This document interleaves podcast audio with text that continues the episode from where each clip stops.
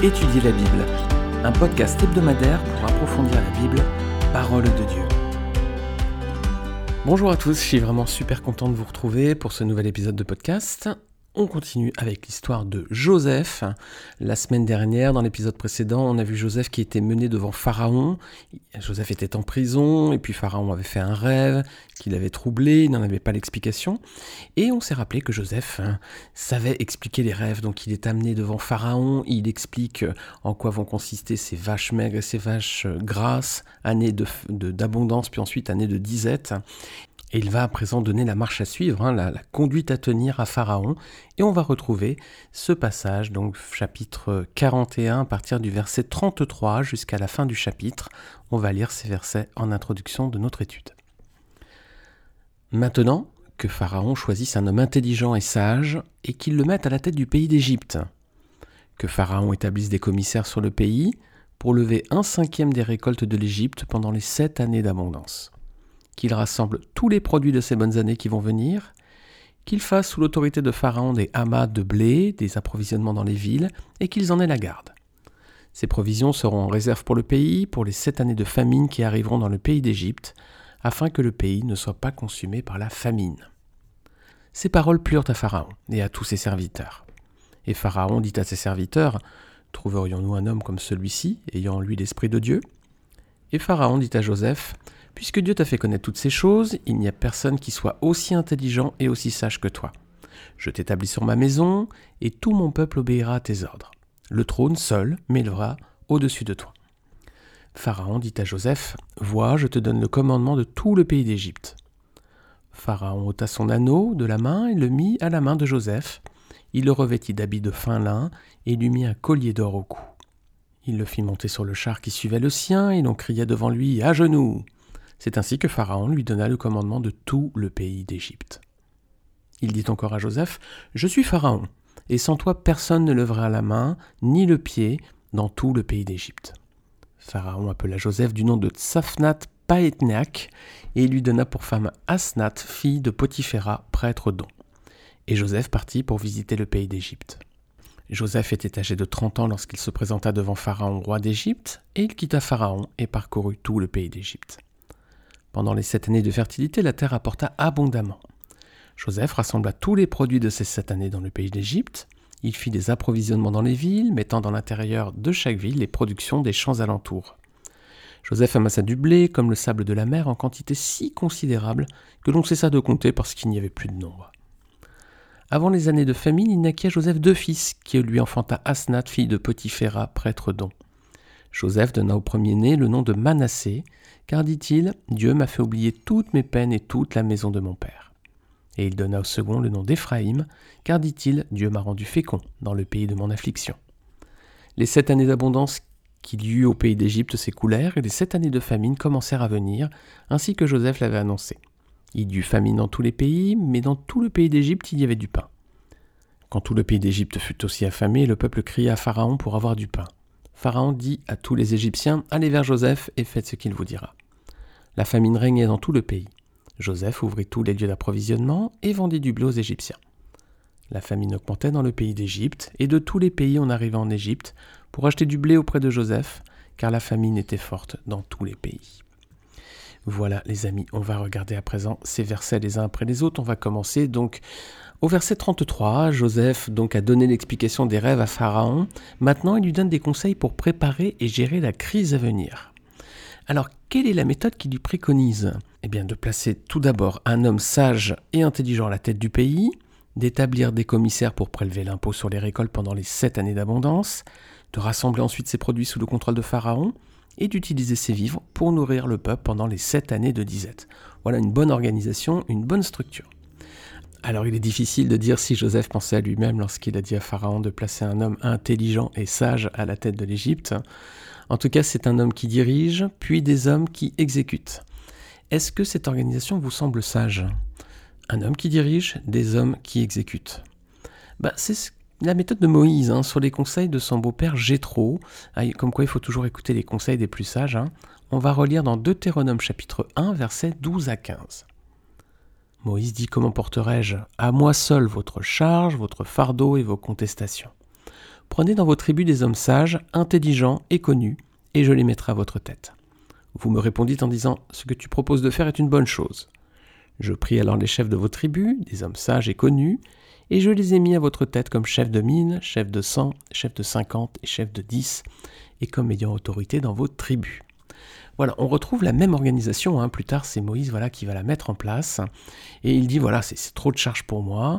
Prenez dans vos tribus des hommes sages et intelligents. Voilà, on retrouve la même notion qu'on vient de voir avec, euh, avec Joseph. Des hommes qui soient sages et intelligents pour prendre ensuite la direction de... On voit des petites structures, un petit groupe. Hein. Il y a les chefs des 1000, les chefs des 100, les chefs de 50, les chefs de 10. C'est le même type d'organisation qu'on trouve aujourd'hui dans les entreprises. Hein. En général, il y a quelqu'un qui commande, qui dirige, hein, on va dire plutôt. Et puis ensuite, il y a des unités en dessous, il y a des petites équipes avec des leaders aussi. Et il y a une bonne organisation comme ça. Alors c'est aussi la méthode des douze apôtres. Regardez avec moi dans Acte 6, versets 1 à 4. Ils ont fait la même chose. Acte 6, versets 1 à 4.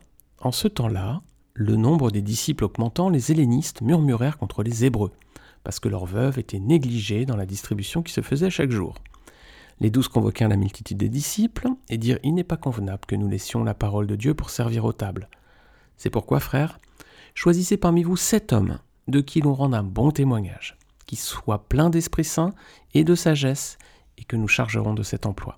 Et nous, nous continuerons à nous appliquer à la prière et au ministère de la parole. Euh, voilà, alors là on voit une distinction entre les tâches spirituelles et les tâches matérielles, et là c'est plus l'organisation d'une église. Il y a des leaders, en tout cas il y a des personnes qui s'occupent de la partie plus spirituelle, voilà, euh, donc qui vont s'appliquer hein, à la prière et au ministère de la parole, à l'enseignement, à la prédication de la parole de Dieu. Et puis il y a une autre partie qui sera affectée à des, fonctions plus euh, matériel, voilà, ils vont faire la distribution aux tables, euh, c'est ce qui est le problème qu'il y avait à cette époque. C'est donc une sage organisation hein, qui est utilisée du temps de Moïse et du Nouveau Testament pour le fonctionnement de l'Église. Et vous avez vu la différence entre les trois. Joseph, c'était des hommes sages, intelligents. Euh, Deutéronome, Moïse, c'était des hommes sages, intelligents et connus. Et dans l'Église, c'est des hommes sages et remplis du Saint-Esprit. Vous voyez? Donc la différence, le point commun, c'est la sagesse. La différence, c'est que dans le premier cas, c'était l'intelligence.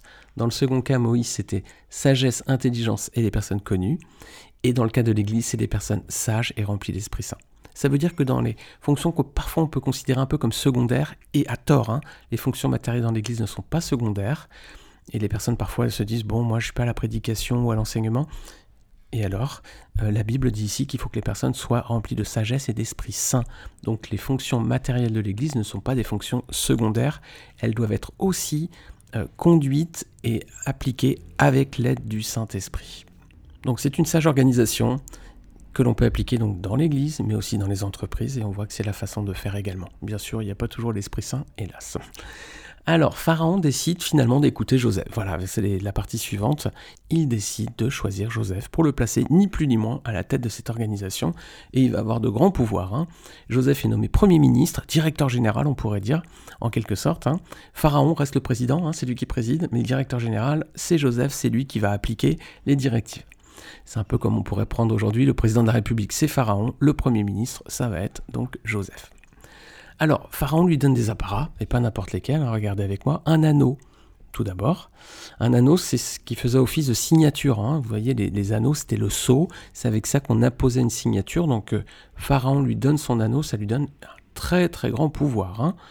Euh, ça lui conférait en gros une autorité égale à celle de Pharaon, quasiment. Vous regardez Esther chapitre 3 verset 10 et Esther chapitre 8 verset 2, vous allez voir que c'est quasiment un niveau d'autorité égal.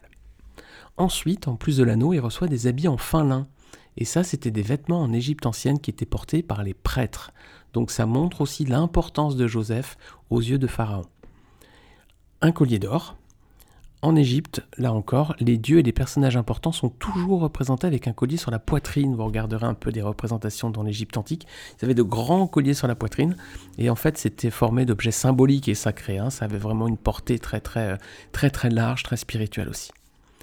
Et enfin, en plus de l'anneau, des habits en fin lin et du collier d'or, c'est pas fini, un tour d'honneur sur un char derrière Pharaon. Alors là, c'est très glorieux. Et là encore, dans Esther, chapitre 6, cette fois, vous irez peut-être regarder si vous le, souhaitez, euh, l'honneur qui est conféré à Mardoché, et c'est Aman qui va lui faire ce prestige. Donc quand il fait cela, Pharaon, il fait un geste fort. Il fait de Joseph à la fois un souverain, un prêtre et presque un dieu. Donc c'est très fort pour un esclave hébreu prisonnier quand même. Hein. Quatre apparats qui confèrent donc à Joseph un prestige, une autorité immense qui le font presque l'égal de Pharaon. Est-ce qu'il est pourtant l'égal de Pharaon? Non. Pharaon précise bien, bon, il y a quand même le trône qui va nous séparer. Hein, verset 40, il précise quand même. Hein, et il y a quelque chose qui lui est interdit. Qu'est-ce qui était interdit à Joseph dans la maison de Potiphar? Rappelez-vous, c'était, il n'y avait qu'une seule chose qu'il n'avait pas le droit de faire, c'est toucher sa femme. Genèse 39, verset 9. Et je vous remets l'épisode, hein, si vous voulez, en bas du podcast, si vous voulez réécouter cet épisode qu'on avait fait très récemment. Qu'est-ce qui était interdit à Adam et Ève dans le Jardin d'Éden? Une seule chose, le fruit de l'arbre de la connaissance du bien et du mal. Genèse chapitre 2, versets 15 à 17. Je vous remets encore l'épisode du podcast si vous souhaitez le réécouter. Donc il n'y a qu'une seule chose euh, maintenant, à présent, qui va séparer Joseph de Pharaon, c'est le trône. Il y a toujours, voyez, toujours une petite chose. Il peut tout faire sauf une chose. Voilà, c'est celle-ci. Et voilà. Donc Joseph dans la maison de Potiphar, il y avait une chose qu'il n'avait pas le droit de faire, c'est toucher à sa femme de Potiphar. Adam et Ève dans le jardin d'Éden, il y a une chose qu'il n'avait pas le droit de faire, c'était de toucher l'arbre du fruit de la connaissance du bien et du mal. Pharaon maintenant va changer le nom de Joseph. Alors il va l'appeler au verset 45 Snafnat Paetnak. Je le prononce certainement très mal. En tout cas, ça veut dire celui qui découvre des choses cachées. Voilà.